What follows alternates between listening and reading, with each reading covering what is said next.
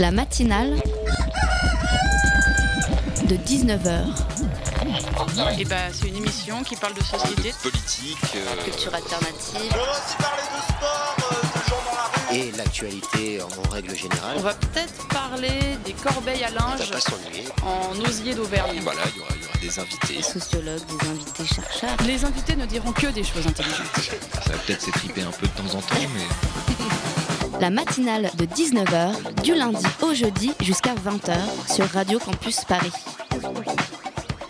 Euh, je suis ravie de vous retrouver, oui, tout est sous contrôle hein, dans cette matinale qui sera très politique ce soir. Nous recevrons en première partie d'émission Nicolas Dupont-Aignan, l'homme dont il ne faut pas prononcer le T de Dupont, sinon vous risquez de vous faire tirer les oreilles. Pour les auditeurs qui nous écoutent par millions ce soir, j'en suis certaine, vous vous demandez sans doute qui est Nicolas Dupont-Aignan. Cet homme que tout le monde a déjà vu au moins une fois sur une affiche collée sur un poteau d'autoroute, dans un débat télévisé très sérieux ou lors de l'une de ses innombrables sorties en public pour dénoncer les injustices. Car tel est le meilleur credo de Nicolas Dupont-Aignan, la défense du peuple contre les injustices. Souvent caricaturé, tout le monde a vu au moins un sujet du petit journal montrant ses coups de com' pas toujours très réussis. Car oui, Nicolas Dupont-Aignan sait se mettre en scène au péage de Saint-Arnoux contre le racket autoroutier, dans des usines avec des salariés qui vont perdre leur emploi, avec les douaniers du port de Gennevilliers, contre les réductions de personnel, oui j'y étais, je peux en témoigner, et on ne s'ennuie jamais avec lui. L'équipe de complément d'enquête doit encore en garder un souvenir mi-figue, mi-migrant. Lors du tournage de l'épisode sur l'exode de ces clandestins le 17 septembre dernier, il a été pris à partie alors qu'il était moelleusement installé dans les fauteuils rouges devant le champ des tentes près de la gare d'Austerlitz à Paris. Alors pas de mauvais procès, car c'est l'équipe de tournage qui a eu cette bonne idée, euh, qui a permis à un conseiller politique du parti de gauche de prendre à partie le malheureux Nicolas Dupont-Aignan. Esclandre, caméra, battage médiatique. Mais on s'égare parce que la question était qui est Monsieur Nicolas Dupont-Aignan? Finalement, je me suis un peu perdue. Alors gaulliste d'abord, souverainiste aussi. Il est député depuis 97 à l'époque. Euh, je pense que ça devait être euh, celle de ma première. Euh, mais lui était déjà député dans le département de l'Essonne. D'abord au RPR, puis à Euh, il s'est opposé à un certain nombre de projets comme le CPE, la privatisation de Gaz de France. Euh, C'est euh, le trublion de ce parti qui finit par demander le non au traité européen et par quitter définitivement l'UMP en 2007 pour s'occuper de Debout la République, devenu aujourd'hui Debout la France. Nicolas Dupont-Aignan continue aujourd'hui d'exister à droite malgré la taille fort modeste de son parti.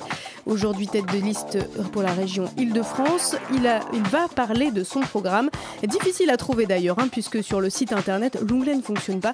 Mais puisqu'il sera là pour en parler, nous lui poserons la question directement.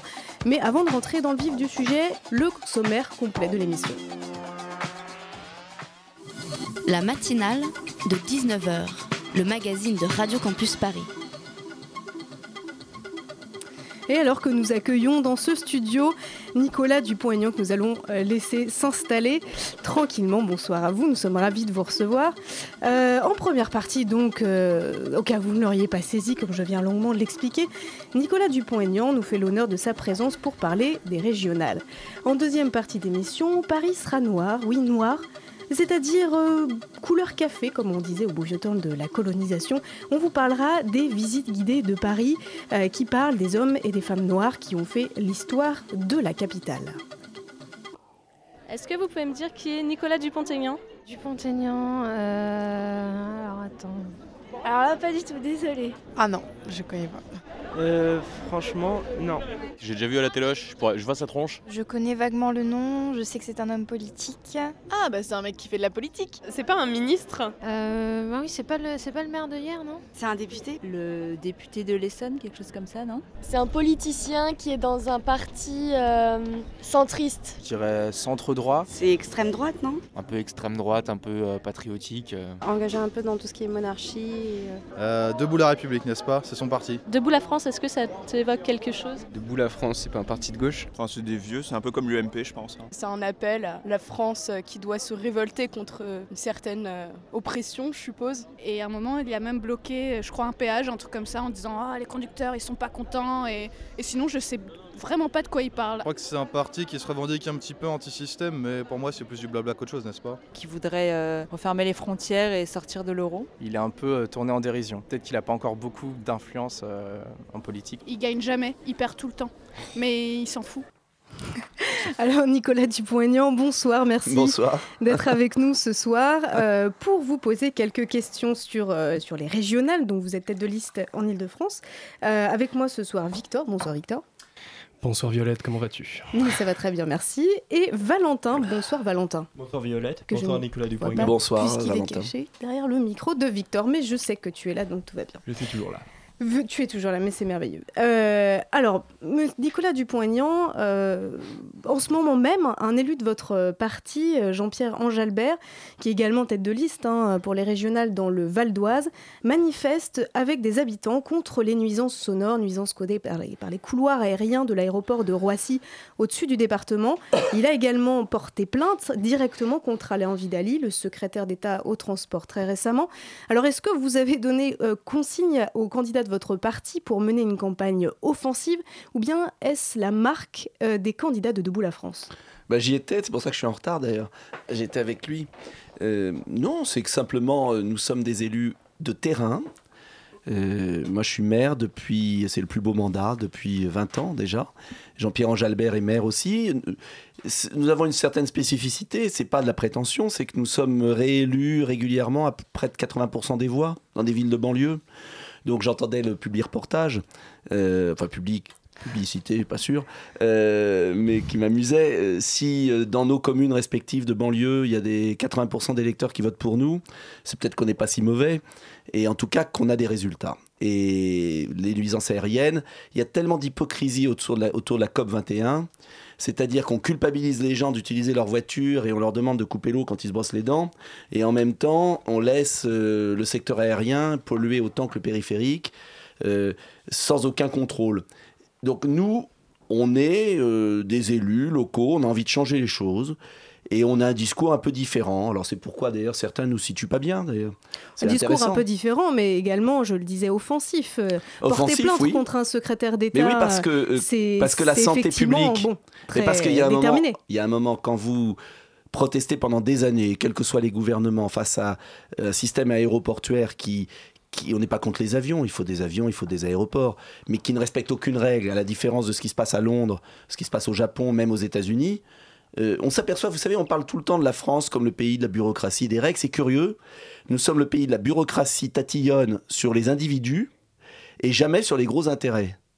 Et donc nous demandons juste que la santé publique soit assurée à Roissy, et c'est l'objet de la plainte, pour un moment dire stop. Voilà, euh, vous savez, moi je me présente notamment au régional, en Ile-de-France, parce que je suis maire d'une ville, j'ai vu passer des gouvernements de gauche, de droite, et les problèmes ne sont jamais réglés, ils, empirent. On n'est pas capable de faire arriver des trains à l'heure, euh, on est dans des rames surchauffées, surbondées, et en même temps, on a des grands partis qui inventent le Grand Paris à 30 milliards d'euros, euh, on nous fait des projets magnifiques, mais ils savent pas entretenir l'existant, et ils nous... Si je devais faire de la démagogie estudiantine, Non, je permettez, ne dirais, faites pas de démagogie ils sur nous antenne. comme disent mes enfants. Donc, euh, Alors les transports donc, en voilà. commun, c'est l'une de, de vos principales, euh, enfin principales, je ne sais pas, mais en tout cas une de vos préoccupations majeures dans, dans votre programme, qu'il fut difficile de trouver, je vous l'avoue, puisque sur votre site internet, Il y sera l'onglet est- lundi. Ah, il y sera lundi. Mais bien sûr. Alors nous avons Et quand vous même savez pourquoi réussi je l'ai pas publié avant? Non, dites-nous. Parce qu'aux dernières élections, on publiait les programmes en premier et ils faisiez nous copiaient piquer, tout, c'est ça à tout, tout, tout. Non, mais de- Donc de en fait, c'est pour éviter le plagiat. Nous étions pillés. Donc cette fois-ci, nous l'avons sorti par tranche. Et nous le publions lundi. Nous sortons le programme régional en exclusivité lundi. Nous l'avons publié par tranche sur les transports, sur l'automobile, sur la sécurité, sur l'emploi. Donc on a déjà dévoilé des éléments. Alors justement, Monsieur Dupont-Aignan, sur cette question des transports, euh, vous vous situez à contre-courant des autres euh, candidats en proposant par exemple la gratuité des autoroutes franciliennes, ainsi par exemple que la création de parkings de voitures à proximité des, gares RER et des portes de Paris. Euh, on- ça fait un peu projet pompidolien quand même, hein, les, grands, grandes transversales qui rentrent Pas dans du tout, Paris. ça, c'est la caricature. Euh, Est-ce que vous n'êtes pas un peu à contresens, on Pas va dire, de, de l'histoire en favorisant le tout voiture? Pas du tout. Je n'ai jamais dit qu'il fallait euh, faire du tout voiture. J'ai dit C'est un peu le sens de, vo- non, programme- de votre non, programme, non? si vous le lisez bien, j'ai dit qu'il fallait réconcilier la voiture et l'environnement. Comment? J'ai dit d'abord, il y a un trafic de transit en Ile-de-France qui vient du nord de l'Europe jusqu'au sud de l'Europe, qui est un trafic qui occupe 20% des voiries périphériques à 86 qui sont gratuites actuellement. Je ne veux pas les rendre gratuites, elles le sont déjà. Mais les autoroutes qui bordent l'île de France, par exemple, il y a une autoroute qui va de Lille, Saint-Quentin, Troyes, Dijon, que pourraient prendre les camions belges et néerlandais pour aller dans le Midi, elle est payante. Qu'est-ce pas- qui se passe? Attendez, qu'est-ce qui se passe? Ça, Tout le monde est capable de comprendre. L'endroit est gratuit en Ile-de-France, il est payant autour de Paris. Qu'est-ce que font tous les camions de toute l'Europe? Ils passent par le périphérique. Est-ce que c'est malin? Ce que je dis, c'est qu'il faut traiter les vrais problèmes. C'est pas euh, en empêchant les Parisiens d'avoir une voiture qu'on va régler le problème de la pollution complètement. C'est en évitant ce trafic de transit monstrueux.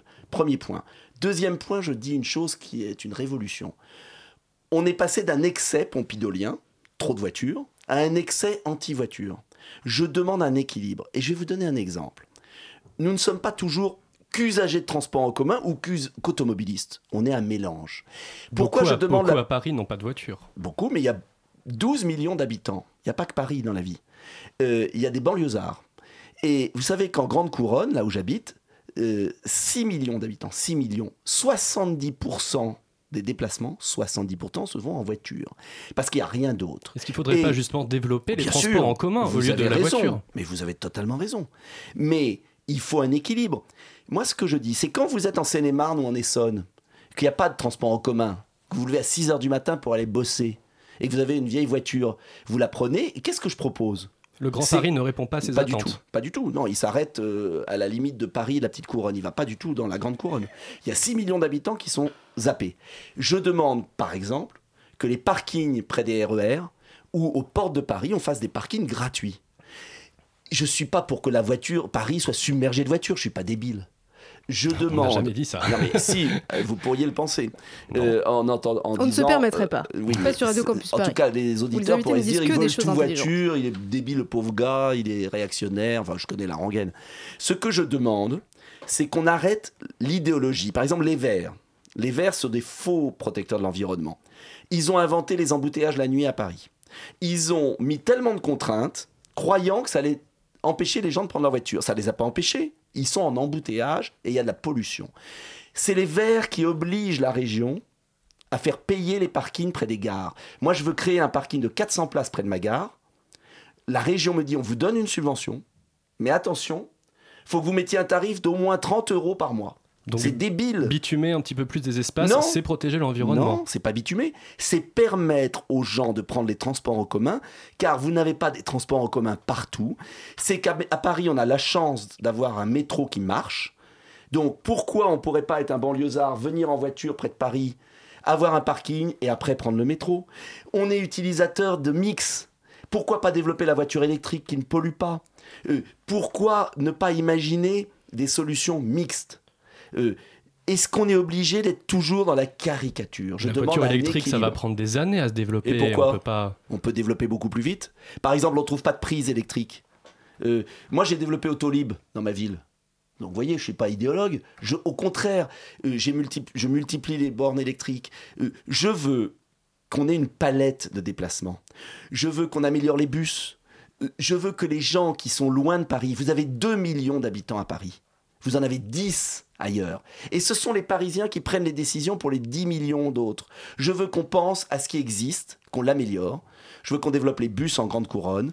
Je veux qu'on ait des tramways qui fonctionnent bien. Et je veux qu'on puisse prendre sa voiture sans être euh, tout de suite désigné comme l'ennemi général. Vous pouvez prendre un soir votre voiture, ça gêne personne. Et, et pourquoi ne pas le faire? Il faut arrêter l'idéologie anti-voiture, mais ça ne veut pas dire non plus qu'il faut passer dans l'idéologie du tout voiture, ce serait ridicule. On va continuer à parler de toutes ces questions après une légère pause musicale. On va écouter FF Bada de Battles. La matinale de 19h, du lundi au jeudi jusqu'à 20h sur Radio Campus Paris.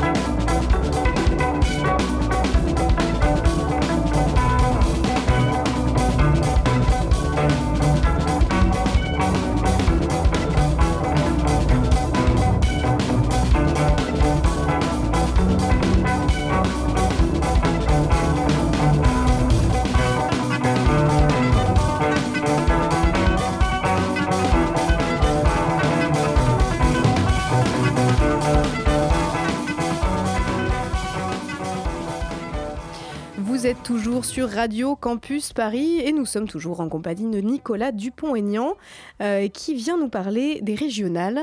Victor, tu voulais poser une petite question au candidat. Valentin, pardon. Je dis Victor en regardant Valentin. Valentin. Alors, monsieur Dupont-Aignan, l'Île-de-France est la région la plus avancée en France, mais aussi en Europe dans le numérique, avec 20 000 entreprises dans ce secteur et à peu près 200 000 salariés, un tout petit peu moins. Et c'est la région qui est en charge de l'aménagement numérique.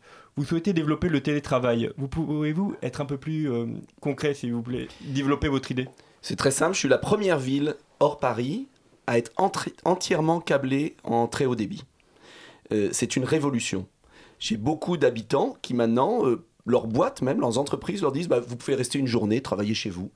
Ça, c'est une révolution. Et euh, je veux qu'on câble très haut débit toute la région, en commençant par les zones les plus éloignées. Euh, c'est une révolution parce que ça permet de travailler de chez soi, ça permet d'envoyer des plans, des images. on a un débit exceptionnel. J'ai eu la chance d'arracher ce câblage euh, à Orange, pourquoi pas le dire, euh, pour une expérimentation. Euh, c'est extraordinaire. Voilà, je veux généraliser ça. D'accord. Alors juste. Et ça coûte beaucoup moins cher que le super métro du Grand Paris. Ça coûte beaucoup moins cher que des infrastructures routières. D'accord. C'est extraordinaire. Mais juste encourager les gens à rester chez soi. Non, mais pas obligatoirement. Je ne veux pas les forcer à rester chez eux. Mais, vous savez très bien, on est maquettiste. On est maquettiste. On... Mais il y a quantité de métiers la société de demain, elle sera différente. Tout le monde ne sera pas au même moment. combien d'emplois ça va concerner ce télétravail C'est considérable. Mais c'est pas un télétravail permanent. Il n'est pas question de dire aux gens vous allez travailler que derrière un écran. Il s'agit dans une région très vaste, très peuplée, 12 millions d'habitants, avec des dizaines de millions, de centaines de millions d'heures perdues dans les embouteillages, dans le métro, dans le RER. E il s'agit de libérer les emplois du temps. Euh, combien de réunions inutiles? Combien de travaux inutiles? Combien de déplacements inutiles? Est-ce qu'on peut anticiper le monde de demain? D'accord. Alors, si on peut réfléchir, le lien social de demain sera probablement numérique. Pas seulement, j'espère pas. Pas que, mais bon, c'est dans l'idée quoi. Quel est l'intérêt de passer deux heures le matin entre Melun et la Défense, de revenir deux heures le soir avec des trains supprimés, l'angoisse et tout, alors qu'on aurait pu faire parfois, pas tout le temps, une journée de travail au calme, chez soi, avec un système de très haut débit fabuleux. Est-ce que vous C'est pourriez... ce qu'on fait chez moi déjà, là, à 20 km de Paris. Est-ce que vous pourriez vous, vous, pourrez mettre en place euh, ce système de télétravail directement pour les, les, agents de la mairie de hier, par exemple? Pourquoi pas Pourquoi pas? Ça peut s'appliquer à un certain nombre de tâches euh, des agents publics? Il y, y, y, a plein de tâches qui peuvent être faites comme ça. Mais d'ailleurs, euh, tout le monde, vous savez très bien que le numérique, c'est une révolution des comportements. le système taylorien, où tout le monde arrive à la même heure, est complètement absurde il faut un peu de liberté. Ça ne veut pas dire, attention, qu'on va mettre les gens cloîtrés chez eux. C'est une possibilité. Mais ce, télétravail, c'est un petit peu l'employeur quand même qui dit aux salariés quand est-ce qu'ils travaillent, les, heures de les Vous savez, chez moi, ce n'est pas les employeurs qui l'ont dit, c'est les salariés qui ont demandé. Il faut quand même négocier avec les employeurs. bien pour, euh, évidemment. c'est un petit peu compliqué. Mais vous avez plein d'espaces partagés qui sont en train de se créer, ce qu'on appelle les coworking, qui sont en train de se créer près des gares parce que euh, c'est tellement plus simple. Euh, on ne travaillera pas dans 20 ans de la même façon. Moi, je suis toujours surpris d'un monde politique qui n'anticipe pas euh, le monde de demain. Toujours surpris. Euh, voilà, je, pense qu'on doit l'anticiper. Et ça coûte tellement moins cher. Avec 100 millions d'euros par an, on peut en 5 ans câbler en très haut débit toute l'île de France. Euh, les opérateurs doivent payer aussi parce qu'ils gagnent de l'argent. Hein. Il s'agit juste d'abonder. Et je veux qu'on le fasse de manière juste. Est-ce que vous trouvez normal que dans certaines cages d'escalier à Paris, il y a trois opérateurs qui câblent en très haut débit, et que nous, euh, mais à, 10 km, il n'y ait personne. Est-ce que vous trouvez normal ce système? Vous savez ce qu'ils ont fait en Suisse? En Suisse, ils ont nationalisé les réseaux, et il y a des opérateurs, mais il y a un réseau unique pour éviter de câbler trois fois le même immeuble et d'avoir des zones où il n'y a rien. En Allemagne, il y a un ministère des réseaux. Donc il faudrait nationaliser les télécoms. Pas nationaliser, il faudrait qu'il y ait un réseau unique. Quel est l'intérêt de tirer de la fibre optique euh, des réseaux parallèles. Vous avez une tâche de léopard aujourd'hui. Vous avez les beaux quartiers. Ah bah ça, Paris, il n'y a pas de problème. Mais il y a 2 millions d'habitants à Paris et il y en a 10 ailleurs. Ils sont dans la préhistoire en matière de haut débit. La préhistoire. Faisons sortir la région de la, région capitale du monde. Nous sommes désormais à une époque un peu Mais pour les étudiants, c'est important aussi.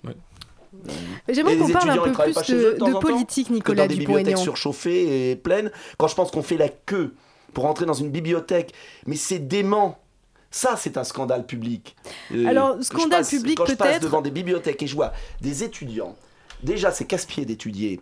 Et je me souviens, moi, je préfère aller au café qu'aller étudier. Mais en plus, faire la queue. Alors ça, c'est une révélation. Café- Nicolas faire la queue dehors. préférait On travaille très bien dans les des cafés. cafés On peut très bien que de travailler en bibliothèque. Mais faire la queue pour aller travailler dans le froid, mais je me dis, mais on- c'est la préhistoire là aussi, hein, excusez-moi. Et pourquoi pas augmenter les budgets des universités peut-être Puisque c'est une compétence de la région. Oui, mais la région n'a plus beaucoup de sous, donc il faut pas faire de la démagogie. Mais en revanche, c'est à l'État d'assurer. du coup. C'est à l'État d'assurer l'avenir des universités françaises. C'est la compétence de l'État. Et moi, je suis pas un homme politique qui va promettre tout et n'importe quoi. Je veux qu'on se concentre sur les transports parce que ça, c'est le boulot de la région. Le haut débit. euh, la sécurité, qui est très importante, et la formation professionnelle, les lycées, la formation. Si déjà la région fait bien son boulot, si chacun fait bien son boulot dans notre pays, ça ira peut-être mieux.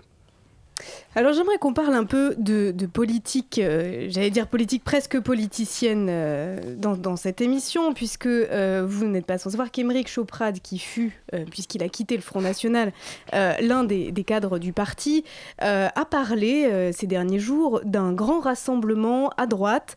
Il aimerait bien faire un grand rassemblement à droite avec Nadine Morano, Philippe de Villiers, qu'il trouve très vertical. J'aimerais lui poser la question pour savoir exactement ce que ça veut dire. En l'occurrence, il pense ce grand rassemblement de la droite avec vous. Nicolas Eh ben, Dupont-Aignan, euh, est-ce que c'est quelque chose auquel vous avez pensé? C'est quelque chose auquel, euh, voilà, Mais ce ça vous fait rassemblement, envie? il existe, c'est Debout la France, qui rassemble. c'est pas exactement à ça qu'il pensait. eh ben oui, évidemment. On Mais parle moi, quand même de- de quelque chose avec le Front National dans l'équation. Ah, Debout la France existe parce que je suis gaulliste, républicain. et Je veux offrir une alternative qui ne soit ni le système PS, UMP, républicain qui a mené la France à la ruine, ni le Front National, et j'en ai assez de ce piège. On veut enfermer les Français dans soit vous continuez avec des nuls, soit vous partez au Front National. Et c'est parce qu'il y a ce piège et l'absence d'une autre alternative suffisamment forte que j'essaye de bâtir, que les Français s'abstiennent. Parce qu'il y a 50% d'abstention. 22 millions d'électeurs s'abstiennent. Donc, moi, j'estime que je fais mon boulot avec tous ceux qui m'accompagnent, et on est en très forte croissance, pour que, justement, on puisse enfin balayer ceux qui sont des incompétents notoires et, et qui ont vraiment gâché le pays depuis 20 ans, sans pour autant Vous aller Front répondez pas tout à fait à la fait, vraie euh, question, Victor. c'est- Bah, si, mais vous avez bien compris Ouais. la réponse. Valentin. La réponse, c'est que moi, j'ai une offre politique qui répond à ceux... Qui se suffit Donc, à euh, elle-même, du coup. Mais non, mais qui progresse avec des gens qui viennent d'ailleurs de la gauche, de la droite, euh, des gens raisonnables qui veulent changer le pays sans pour autant appartenir au Front National. Je n'ai jamais diabolisé le Front National, mais on a encore le droit de pas y être. Monsieur Dupont-Aignan. Quand même. Monsieur Et je vois d'ailleurs Monsieur Chopin l'a quitté. Monsieur Dupont-Aignan, juste, alors euh, l'idée d'un programme commun défendu par l'ancien directeur des jeunes de la droite populaire, qui réunirait la droite des, la droite des Républicains, de LF et le Front National, ce n'est Bah, pas si possible. on a les défauts, vous savez, vous connaissez l'histoire, euh, si, euh, si on a les défauts, euh, euh, si on cumule les défauts des deux, ça va être chouette. Pourtant, vous avez apporté vo- votre soutien, par exemple, à Robert Ménard, qui Oui, est ça, maintenant c'est qui pas la était meilleure aussi supporté par faite, le Front. National. Enfin, vous partagez Non. beaucoup de, valeurs avec le Front meilleure chose C'est National. pas la même chose que vous avez fait, c'est ça Oui, que vous bah, je reconnais mes. Je reconnais. Attendez. Euh, Robert Ménard, euh, quand je l'ai soutenu, n'était pas le Robert Ménard qu'il a été après, je l'ai dit. D'ailleurs, je ne l'ai pas soutenu au cantonal. Mais dans la vie, il faut que les hommes politiques arrêtent de se croire parfaits, de dire qu'ils ont tout fait bien. Je prends ma part d'erreur. Il y a un droit à l'erreur. Il y a un droit à l'erreur, surtout quand les autres changent. Le tout dans la vie, c'est de jamais commettre deux fois la même erreur.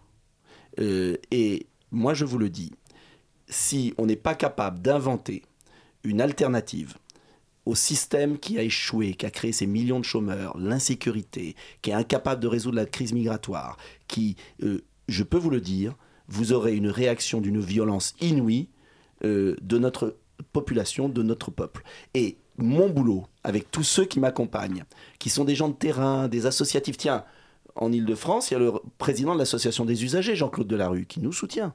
Euh, c'est l'association des usagers des transports, c'est quand même très important. Ce sont Qui des ne gens représente pas tous les usagers. Enfin, Non, quand même, de la pas. principale, la principale association, le plus connu, celui qui se bat depuis 40 ans, il nous a rejoints. C'est pas par hasard. Euh, euh, Il y a beaucoup de gens qui nous rejoignent Donc là, vous parce parlez que de nous sommes un personnalité de la rassemblement. société civile, Mais oui, mais c'est Nicolas eux. Dupont-Aignan. Vous Mais avez c'est eux qui dans le sauveront le paysage pays. politique Mais- français aujourd'hui vous, Nadine les- Morano qui se Mais- dit gaulliste et mais souverainiste. Nadine Morano- Est-ce que vous pourriez l'accueillir dans votre rassemblement? Nadine Morano est toujours la bienvenue, mais je vais vous dire, j'ai par exemple la tête de liste à Paris. Ma tête de liste à Paris, c'est Stéphanie Gibault. C'est une femme qui est lanceuse d'alerte, qui a combattu euh, les, fraudes fiscales monstrueuses de la banque suisse UBS. Je l'ai rencontrée quand j'ai fait mon rapport parlementaire de député sur les fraudes fiscales. C'est une femme courageuse. J'étais un des seuls à soutenir Falciani. euh, et, Stéphanie Gibault avec euh, Eva Joly d'ailleurs. Nous étions les deux hommes politiques, enfin politiques, femmes politiques, à le faire. Je lui ai demandé d'être ma tête de liste à Paris. J'ai beaucoup plus confiance dans Stéphanie Gibault pour faire le ménage à la région Île-de-France, changer de comportement, inventer le monde de demain, que dans des vieux crabes politiques, X ou Y, euh, du passé. Euh, et je ne cite personne, je pense à personne, c'est pas la question. vous-même, vous êtes issu du sérail, entre guillemets, politique. Enfin, vous avez Et, fait alors, carrière, euh, moi j'ai été réélu à 80% des voix à toutes mes élections locales. Les gens ont confiance. On a un parti, je l'ai fondé de rien. J'ai quitté l'UMP quand Sarkozy a été élu. Tout le monde était en train de lui cirer les pompes. Je suis parti. J'ai fait ce que je devais faire parce que j'avais voté non à la Constitution européenne avec le peuple français et que j'estimais qu'on n'avait pas à lui imposer ce qu'il avait refusé. Une et j'ai fait mon boulot.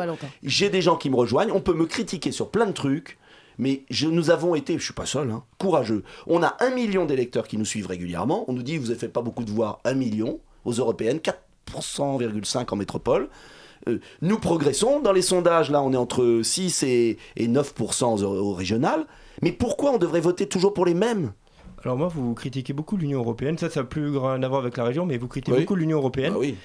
Pourquoi je ne vous entends pas souvent parler de l'article 50 qui nous permettrait de sortir Ah. tout simplement de l'Union Européenne? Parce que la France est libre et n'a pas à obéir à un article 50 à la noix d'un traité illégitime. Le peuple français a refusé la Constitution européenne. Les, euh, les dirigeants ont trahi la confiance du peuple. La France est libre. Elle peut dénoncer tous les traités. Elle n'a pas besoin d'obéir à un article 50 euh, X ou Y. Je suis pour l'Europe, mais une Europe des projets, qu'on fasse la voiture propre, qu'on fasse les nanotechnologies, qu'on fasse le haut débit, très haut débit de l'avenir, le panneau solaire de demain. L'Europe dont je rêve, c'est une Europe des projets et des nations libres. C'est d'ailleurs l'évidence, c'est des démocraties adultes, on vote dans son pays et on travaille ensemble. Il y a ceux qui veulent pas du tout de l'Europe. On m'a caricaturé anti-européen, c'est complètement débile. Je ne suis pas anti-européen, je suis contre la dictature d'une Union européenne financière, euh, bureaucratique, où les hommes politiques sont des pantins, vous prenez la gauche, la droite, c'est les mêmes, puisqu'en fait, ils obéissent à des... à des... à À des, re- lobbies. À des lobbies. À des lobbies, À des écoutez. lobbies. Euh, Non élus. en tout La cas, pour l'instant, nous parlons plutôt des régionales, Voilà. Nicolas Dupont-Aignan. Merci en tout cas euh, d'avoir accepté de répondre à ces D'ailleurs, les quelques régionales, questions. un instant, On- démocratie. Oui. Il y a deux tours. Je m'insiste parce que j'ai vu Madame Pécresse qui m'interdisait de me 6 présenter que c'était 13 une faute morale. C'est la meilleure de l'année. Oui, elle a dit que j'étais une faute morale. Alors, vu les, les fréquentations qu'elle a euh, de mise en examen, bon, euh, donc une faute morale. Mais attendez, au premier tour et au deuxième, je l'espère, on a quand même le choix, le, le droit d'avoir le choix. Euh, Ça voudrait dire, moi je combats la gauche, mais euh, je vais être très franc, si c'est pour combattre la gauche et puis retrouver les revenants qui ont échoué, c'est des fausses alternances. Donc vous n'appellerez à voter pour personne. Non, mais j'ai pas dit ça. J'ai dit, j'ai dit qu'au premier tour, il faut que les électeurs qui ont des convictions, des valeurs et qui euh, veulent changer les choses soient pas obligés de voter toujours pour les mêmes. Encore faut-il qu'ils puissent avoir tous les, les, les programmes euh, politiques Mais pour pouvoir se faire une idée. Ils seront donc disponibles dès lundi sur Dès le site internet euh, de votre, partout, de Et- votre parti, Debout la France, je vais y arriver. Cette interview touche malheureusement à sa fin, nous sommes d'ailleurs déjà très en retard, mais merci encore Nicolas Dupont-Aignan d'avoir été avec nous pour parler des régionales, de politique, de de Front National d'Europe et de d'autres choses encore que vous pourrez réécouter très bientôt en podcast sur Radio Campus Paris.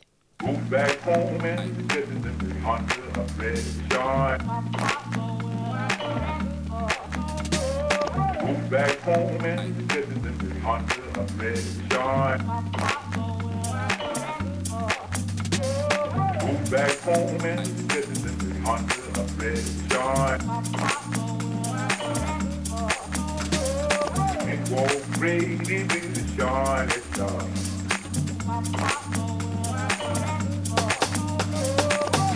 She's in your head of mine, no memory, no morning light. She's in your head of mine, no memory, no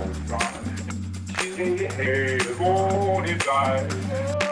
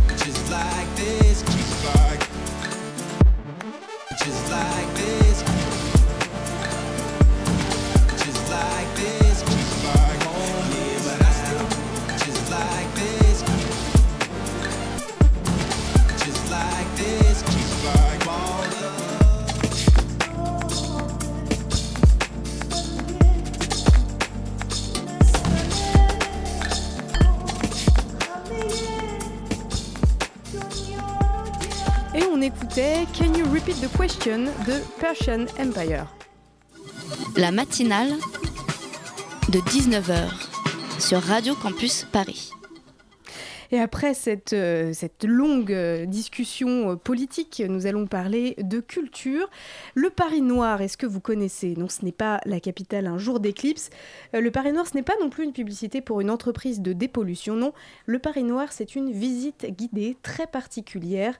Vous passerez à travers des parcours urbains, rive gauche, rive droite, qui retracent les parcours des femmes et des hommes noirs qui ont fait l'histoire de Paris. Béatrix a suivi l'une de ces visites en anglais pour Radio Campus Paris. Boris Vian, Richard Wright, Aimé Césaire, Franz Fanon, Picasso, Camus, Colette Nardal, Josephine Baker, Alexandre Dumas. Et la liste n'est pas exhaustive. Ils ne sont pas tous issus de la communauté noire, mais ils ont tous œuvré d'une façon ou d'une autre à la faire entendre. Certains noms restent méconnus du grand public et c'est justement ce qui a inspiré Kevin à l'origine des visites du Paris Noir ou de la Black Paris Walk.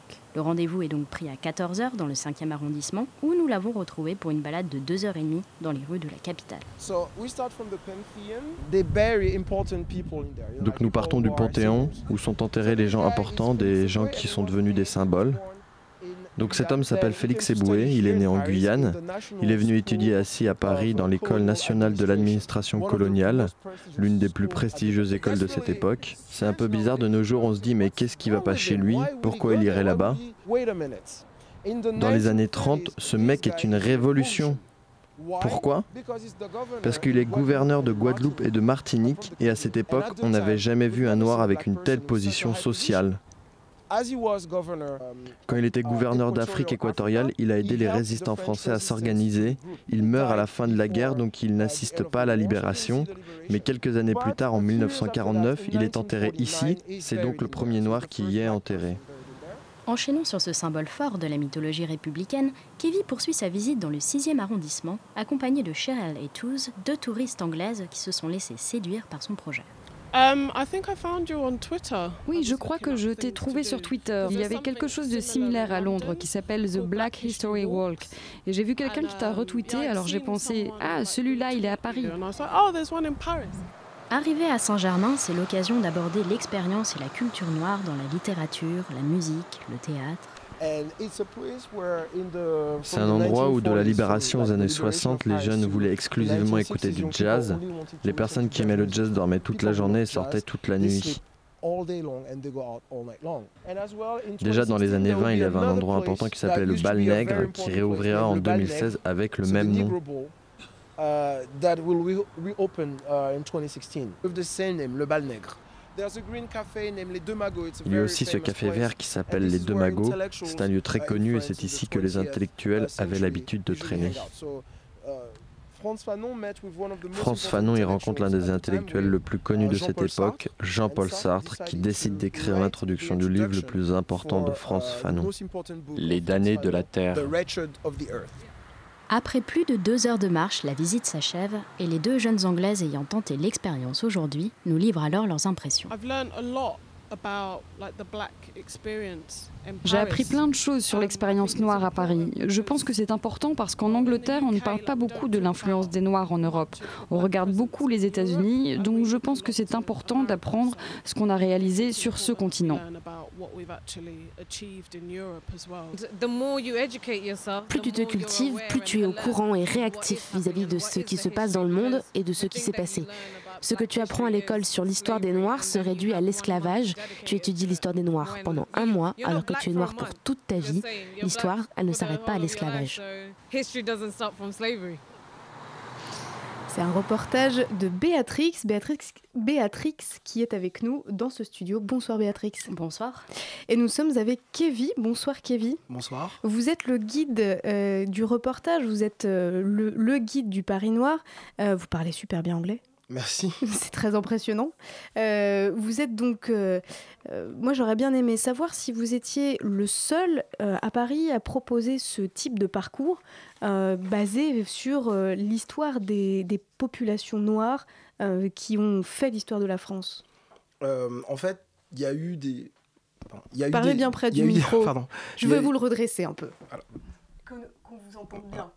Bon Et que vous soyez confort. Ouais. C'est bon Ouais, parfait. On y va. Euh, donc je disais, il y a, il y a eu des, des initiatives, il y en a encore euh, similaires, mais c'est principalement des, des guides touristiques qui sont afro-américains et qui vont surtout présenter une histoire euh, afro-américaine de Paris pour des touristes afro-américains. Mais il n'y avait pas vraiment une offre où euh, on incluait aussi euh, l'histoire de la négritude, euh, de, je sais pas, de, de ces étudiants africains, antillais, malgaches, etc., qui sont venus à Paris. J'avais aussi envie de raconter cette histoire-là, cette histoire-là d'un point de vue français, francophone, etc. Donc voilà. Oui, donc justement, qu'est-ce qui vous a donné réellement envie de, de vous lancer un petit peu dans cette aventure? Qu'est-ce qui a été l'élément déclencheur qui vous a dit finalement, je vais me lancer, je vais proposer ça, je vais, je vais monter un petit peu ma visite? Il y, a, il y a eu plus, plusieurs choses. Euh, bah, il y avait déjà j'avais envie de travailler sur un projet un peu plus personnel et un peu parce que j'étais déjà guide touristique avant donc j'a- j'avais un peu l'impression de tourner parfois en rond à toujours faire Notre-Dame la Tour Eiffel etc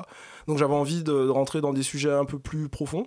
Et puis euh, comme euh, les questions euh, d'actualité de diversité etc c'est des choses qui, qui m'intéressent pas mal. Et qu'en plus euh, Paris crée quand même cette curiosité là pour les gens qui arrivent à Paris et qui sont euh, qui sont super surpris euh, de, de la population autour, autour d'eux. Donc euh, ça il y avait des questions et donc c'est comme ça que j'ai eu cette, petite- cette idée là D'accord, et à ce moment-là, quelles ont été euh, vos premières idées, quelles ont été vos premières inspirations pour, euh, pour monter ce projet? Ben, je, je me suis déjà basé sur ce que je connaissais en tant que guide euh, du Paris généraliste, on va dire. Et, euh, et puis rapidement, je me suis rendu compte que dans des quartiers que je faisais déjà visiter, comme euh, le quartier latin, Saint-Germain. Vous êtes parisien euh, d'origine? Euh, non, moi je suis martiniquais, mais ça fait plusieurs années que, que je vis à Paris. Et, euh, et donc je me suis rendu compte qu'il y avait de l'histoire noire, entre guillemets, euh, dans le quartier latin, autour de, la Sorbonne, même du Panthéon, qui est un monument très symbolique et qui raconte une certaine histoire de, la France. Donc euh, ça ça m'a...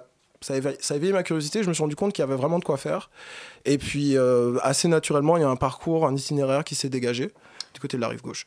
Ah oui, j'ai vu justement sur votre site internet que euh, vous proposiez trois différents parcours. Euh, au cours de, au- autour de quels thèmes ils vont s'articuler justement? Ces, ces parcours Alors, il y a un parcours rive gauche, rive droite. Donc, le parcours rive gauche entre euh, le Panthéon et Saint-Germain, ça va plutôt s'attaquer euh, à des grandes figures euh, historiques. Euh, je parle d'Alexandre Dumas, on entend du reportage Félix Eboué, plein de noms euh, comme ça. On parle pas mal aussi de la négritude, évidemment, des questions de- d'abolition de l'esclavage. Et la partie rive droite, ça va plus être axé sur d'abord le jazz autour de- de- du quartier de Pigalle, et puis ensuite d'un Paris cosmopolite. On va dire africain, avec une grosse diaspora, des diasporas africaines autour de, de Château-Rouge. D'accord. On s'en rend pas forcément compte en écoutant le reportage, mais c'est vrai qu'il y a un aspect très visuel euh, dans votre visite. Vous avez euh, votre petit classeur qui, sont, qui est plein d'illustrations. Euh, Est-ce qu'on vous a aidé un petit peu à le réaliser? Est-ce que vous avez rencontré d'une façon générale des historiens, des chercheurs? Est-ce que vous avez rencontré des associations pour étayer et approfondir un peu vos, vos propos? Oui, dans, dans mes recherches, j'ai eu, j'ai été aidé par euh, des historiens ou aussi des, des- des profs d'anglais qui, euh, qui me faisaient des, des recommandations, notamment pour euh, les, les- les- les bouquins à lire de, de grands écrivains afro-américains qui avaient vécu à Paris. Donc ça, ça par exemple, ça m'a aidé. Je connaissais pas Chasser Himes, j'ai pu lire James Baldwin, des, des- des écrivains comme ça qui, qui racontent euh, Paris. Donc ouais, c'est des choses que, que j'ai eues euh, par... euh, en discutant, en rencontrant des gens qui se connaissaient sur le sujet. On va continuer à parler de la visite du Paris noir, les euh, Paris des hommes et des femmes noirs qui ont fait euh, euh, l'histoire de la capitale, après une petite pause musicale sur Radio Campus Paris.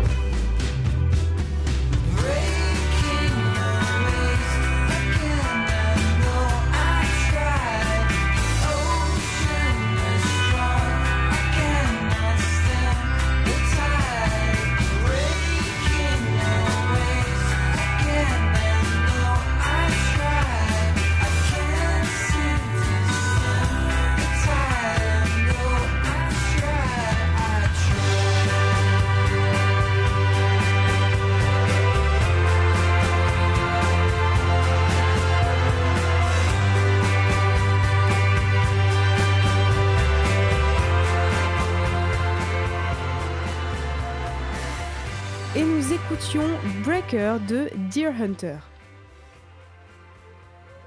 Et nous sommes toujours en compagnie de Kevin, guide touristique qui fait des visites un peu particulières, même très particulières et intéressantes dans Paris. Le Paris Noir qui retrace euh, l'histoire des hommes et des femmes noirs de la capitale. Et Béatrix est avec moi en studio pour cette interview. Euh, oui, donc, euh, d'une façon générale, quel est le profil des personnes qui vont euh, vous contacter et qui vont être intéressées euh, par cette visite? Ça dépend en anglais ou en français, parce que je propose les visites dans les deux langues, donc ça va être des publics différents. En français, les gens qui vont me demander les visites, c'est assez varié. Ça peut, euh, ça peut être des gens qui viennent dans, le cadre. euh, Enfin, je fais des visites en collaboration avec le comité du tourisme du 93 à Paris. Et donc, il y a des gens qui viennent à ces visites-là, qui sont tout simplement des passionnés de Paris, qui sont pas spécialement à la recherche d'histoire- noire, mais qui sont intrigués par la visite et qui viennent. Donc, euh, plutôt des blancs. Et, puis après, effectivement, des, Français d'origine très variée qui ont entendu parler du projet et qui veulent venir. Et puis après, pour les visites euh, en anglais, c'est principalement des Afro-Américains. D'accord. Et euh, comment est-ce que vous gérez euh, votre euh, communication? Est-ce que ça va être exclusivement par les réseaux sociaux, le bouche à oreille, ou est-ce que vous avez des contacts dans les agences touristiques ben, je collabore avec quelques agences, mais c'est vrai que les, les réseaux sociaux, ben, c'est bien parce que justement, euh, quand on n'a pas un budget comme, ça, juste euh, en se faisant suivre, retweeter, etc., etc., euh, ben, voilà, on Ouais, voit c'est ce qu'on a vu un euh, petit peu qu'on dans le- dans reportage, effectivement. Et ça Donc, vous euh, suffit pour assurer une communication euh, efficace? Bah, Il y a les médias aussi euh, qui, Oui. qui, qui relaient pas mal. Donc, Radio euh, Campus Paris, bah, voilà, que, que je remercie. Au niveau des réseaux sociaux, le bouche à oreille fonctionne euh, comment? C'est-à-dire c'est sur la base de réseaux plus politiques, plus étudiants Enfin, c'est quel genre de réseau qui fonctionne le mieux? Sur, euh, sur Internet, ça va être euh, assez lié avec. euh, bah, j'ai fait, je suis passé dans l'émission d'une réalisatrice anglaise qui s'appelle Cécile Emeke. Et euh, c'est un peu euh, des questions sur l'afroféminisme et des choses comme ça. Donc c'est des, des Des courants qui très voilà, spécifiques. qui sont très. qui passent beaucoup par Internet et les réseaux sociaux, donc c'est comme ça aussi. Et justement, est-ce que vous voyez réellement un aspect militant à votre démarche? Est-ce qu'il y a vraiment cet aspect Non, la, vous faites ces visites la, dé- la démarche est, est pas militante, en tout cas pas du tout euh, à l'origine. Moi, je, je voulais juste proposer un, un- vraiment un produit euh, différent. Et puis après, vu euh, justement, je vais pas dire l'ampleur, mais oui, les, les proportions que ça prend et les questions qu'on me pose, justement, ben, je me rends bien compte que d'une certaine façon, dire je vais faire des visites du Paris Noir, c'est presque. Presque une déclaration, une provocation, alors qu'à la base, euh, non. Enfin, Une provocation, c'est-à-dire qu'est-ce que vous entendez par bah, Il y, a- provocation il y a des gens qui vont me dire euh, Bah oui, mais moi, si je fais une visite du Paris blanc, euh, je suis raciste, et alors le Paris noir, c'est pas raciste aussi. Donc, je bah, Ah, on vous fait ce genre de réflexion au que début, c'est au début, un peu. entre guillemets une sorte de racisme anti-blanc, culturel, low, touristique Ouais, enfin, Si une espèce de méchant communitarisme. Et Donc vous vous défendez complètement de ça alors? Ben, je m'en fiche un petit peu. Moi, je, je- enfin, j'ai aux gens, bah, s'il y a des noirs qui viennent, tant mieux. S'il y a des blancs qui viennent aussi, c'est c'est très très bien. Mais ça, ça m'est égal un petit peu. Enfin, voilà. En tout cas, c'est pas pour cette raison que vous avez pensé la visite non, au départ. non, non, non, pas du tout. Très bien. Bon, mais écoutez, euh, une dernière question, Béatrix, rapidement. Euh, Bah oui, pourquoi pas. À titre personnel, qu'est-ce que vous tirez justement de cette expérience? Qu'est-ce que ça vous a Alors- apporté Euh, Qu'est-ce que limite quel, quel est euh, votre meilleur souvenir euh, pour l'instant? En quelques mots. euh, non, En j'en ai, plein de bons souvenirs. Non, ce que ça, ce que ça m'a apporté, bah, c'est justement des gens qui sont très contents de, de, de voir Paris différemment. Et ça plaît aussi bien aux, aux, aux gens qui connaissent Paris qu'à ceux qui découvrent la ville pour la première fois. Donc je suis assez content que le produit soit adapté justement à des gens différents et ça j'en tire une, voilà, un, un certain plaisir. Si ces visites vous intéressent, vous pouvez retrouver toutes les informations pratiques sur votre site internet. C'est Paris Noir en tout attaché. Leparisnoir.com. Leparisnoir.com. Euh, vous y trouverez toutes les informations utiles, pratiques, techniques euh, dont vous aurez besoin. Merci à vous, Merci encore. Et merci à Béatrix pour ses questions et son Merci. reportage. La matinale de 19h du lundi au jeudi jusqu'à 20h sur Radio Campus Paris. Alors, on accueille Mickaël. Oui, vous pouvez rester avec nous pour euh, les chroniques de nos, de, de- de nos deux chroniqueurs qui sont là en studio ce soir. Mickaël, d'abord. Bonjour, Mickaël. Salut Violette. La semaine prochaine, donc, les assos LGBT franciliennes vont célébrer la journée internationale du souvenir des personnes trans assassinées à cause de leurs différences. Pour cette journée de mobilisation, des assos euh, étudiantes seront là, présentes comme toujours, euh, comme l'association Le Mag, Jeunes LGBT, euh, que tu nous présentes aujourd'hui, Mickaël? Effectivement, alors comme son nom l'indique, cet asso regroupe des jeunes lesbiennes, gays, bisexuels et transsexuels de moins de 26 ans. Elle a été créée il y a 30 ans par quelques amis. Elle est la première asso LGBT à bénéficier de l'agrément jeunesse et éducation populaire du ministère en charge de la jeunesse. Elle a reçu donc cet agrément en 1999. Cette asso nationale a un centre d'accueil à Paris dans le 11e arrondissement et elle permet à de jeunes lesbiennes, gays, bi ou trans de se rencontrer pour sortir de l'isolement et échanger sur leurs expériences. Quelles sont les principales actions de cette association? Alors, comme je viens de vous en parler, son centre d'accueil assure des permanences trois fois par semaine. Durant ces créneaux, des bénévoles sont à l'écoute de tous ceux qui ressentent le besoin de s'exprimer. L'asso organise en parallèle des pique-niques, des soirées, des activités culturelles au théâtre ou au musée par exemple, souvent liées à la thématique LGBT, mais pas tout le temps. Des bénévoles font aussi des interventions en milieu scolaire pour sensibiliser les collégiens et les lycéens à la lutte contre l'homophobie, la transphobie et le sexisme. L'asso édite aussi quatre fois par an sa propre revue, le Mag Gazette, dont les articles sont tous écrits par des jeunes qui fréquentent l'asso. Et qui sont du coup pas payés, j'imagine. Exactement. Ah, très bien, c'est parfait, j'aime le travail bénévole. Puis l'asso a un partenariat avec une association gay et lesbienne de Berlin, ce qui permet à des jeunes du MAG, jeunes LGBT, de partir à Berlin et ou d'accueillir chez lui un jeune ou une jeune de l'asso allemande. Et du coup, euh, qu'est-ce qu'ils organisent dans les semaines qui viennent comme événement, par exemple? Alors, tu le disais tout à l'heure, l'asso sera présente lors du rassemblement à Paris pour la journée internationale du souvenir trans. La mobilisation est organisée par le collectif Exi- Existrans, que l'on a reçu dans la matinale le mois dernier d'ailleurs. Et euh, donc cette journée internationale sera le vendredi 20 novembre. L'asso met aussi en place une sortie au château de Versailles le samedi 21 novembre pour tous les jeunes qui veulent découvrir ce lieu historique et culturel. Aussi, le lendemain, ils organisent un tournoi inspiré du jeu télévisé Mot de passe avec le GLUP, qui est l'association LGBT des universités de Paris. Et enfin, le samedi 28 novembre, l'asso propose un temps d'échange plus centré cette fois-ci sur, sur les jeunes trans. Et pardon, il me reste encore euh, une date à préciser. Alors je prends un peu d'avance dans le calendrier, mais je voulais aussi ajouter que le MAC Jeunes LGBT co-organisera une grande conférence pour renforcer la coopération entre les organisations de jeunesse européennes LGBT. Ça s'appelle le Be the Change et ce sera en juin 2016. Et donc d'ici ju- juin 2016, si on veut rejoindre l'asso, ça se passe comment? Alors, il suffit de vous rendre sur le site officiel mag-paris.fr et vous aurez toutes les informations nécessaires. Dans la rubrique intitulée Se découvrir LGBT, on retrouve aussi des articles, des témoignages et des conseils. Il est aussi possible de télécharger le dernier numéro de Mag Gazette. Merci à toi, Michael, pour cette chronique sur le planning, le calendrier des événements euh, de l'association Le Mag Jeunes LGBT. La matinale de 19h. Le magazine de Radio Campus Paris. Du lundi au jeudi jusqu'à 20h. Et nous sommes actuellement en studio avec Clara qui va nous parler cinéma. Bonsoir Clara. Bonsoir Violette.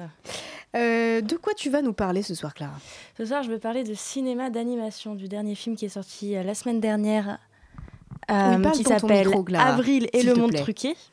Avril comment? Avril et le monde truqué, qui est sorti mercredi dernier. Le monde truqué Ouais. Un film français. Ça a l'air très très sale dit comme ça, mais pourquoi pas je... Le monde truqué, c'est ça Tu vas pas dire que j'ai l'esprit mal placé, mais je- nous t'écoutons. Vas-y. Et je voulais justement parler du lien entre ce film d'animation et des grands débats écolos du moment. Ah oui, donc c'est sérieux, pardon. Oui, qui a dit que le cinéma était une chose légère Et le fait que ce soit un film d'animation n'y change rien. On n'est pas dans une histoire pour enfants qui va faire dormir les grands, c'est un film d'une grande puissance qui a réussi le pari de combiner une esthétique d'une richesse incroyable et un scénario tout en finesse et en subtilité. C'est un film écrit par Christian, Desmar, déjà directeur de l'animation de Persepolis de Marianne Satrapi, et par Franck Equincy, qui a déjà travaillé sur les aventures de Tintin.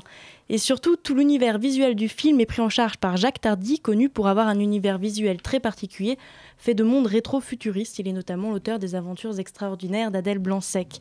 Le film a déjà été présenté au Festival international du film d'animation d'Annecy en juin dernier et est reparti avec le cristal du long métrage.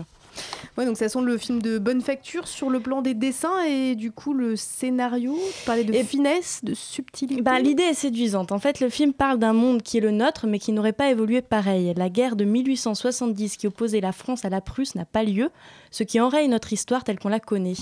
Le monde de la jeune Avril est bloqué à l'âge de la vapeur, l'électricité n'a pas été inventée et des savants disparaissent, ce qui empêche de connaître toute évolution technique. Tout l'enjeu pour Avril est de retrouver ses parents et son grand-père, scientifique tous les deux, mystérieusement disparu quand elle était jeune, et elle va pouvoir compter sur l'aide de son chat qui parle, Darwin. Le graphisme est beau, le scénario fonctionne et même les voix se prêtent parfaitement au personnage, de la moue boudeuse de Marion Cotillard pour Avril, à la voix rassurante et survoltée de Jean Rochefort en Pops, le grand-père d'Avril, et sans oublier l'hilarant Philippe Catherine qui prête sa voix précieuse et décalée au chat Darwin. C'est-à-dire que Jean Rochefort et Philippe Catherine, ça fait quand même euh, beaucoup d'arguments. Euh, mais du coup, euh, là-dedans, les débats écolos, ils sont, ils sont où?